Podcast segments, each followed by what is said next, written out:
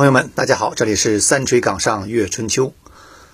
昨天呢，有一个新闻是中国国家统计局公布了去年的人口统计，一出来呀，就让人很震惊。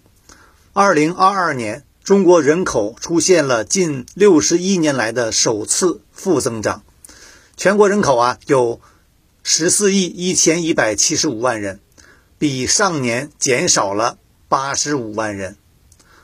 为什么说这消息让人很震惊呢？是因为啊，我们中国一直都是多少年的人口超级大国，以前呢，计划生育那么多年也没挡住生孩子，人口每年都增加呀。后来发现人口出问题了，又改成二胎、三胎，各地呢又开始鼓励生孩子，结果呀，还是挡不住人口衰减。今年终于人口开始减少了。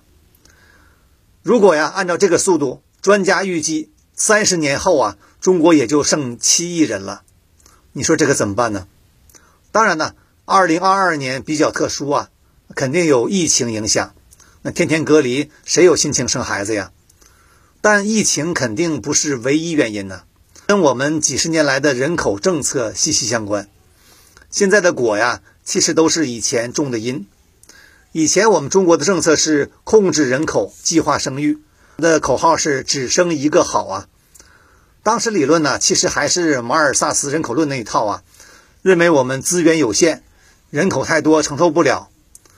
但长期计划生育的结果是新生人口减少，育龄女性减少，而且呀，中国的男女比例严重失衡，久而久之啊，就出现问题了。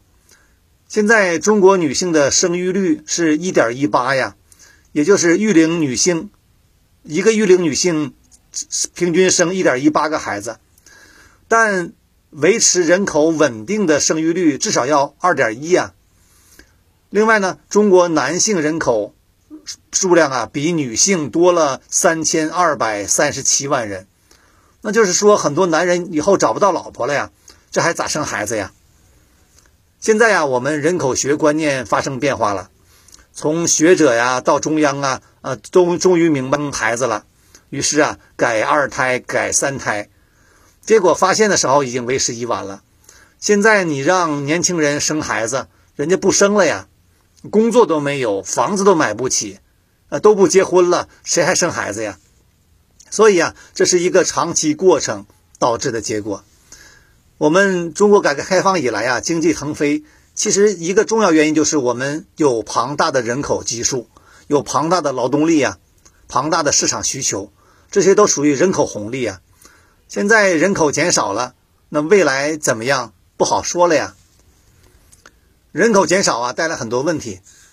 你像一九七八年中国改革开放那会儿啊，人口的年龄中位数是二十点一岁。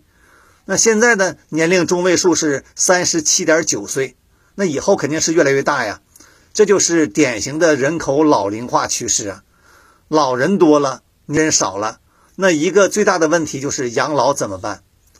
这么多老人呢，养老都压在年轻人身上，无论是对个体家庭还是整个社会，都是很大的压力。另外，人少了，支出少了，消费少了。对吧？生产也随之萎缩，工作也少了，一系列的连锁反应就出来了。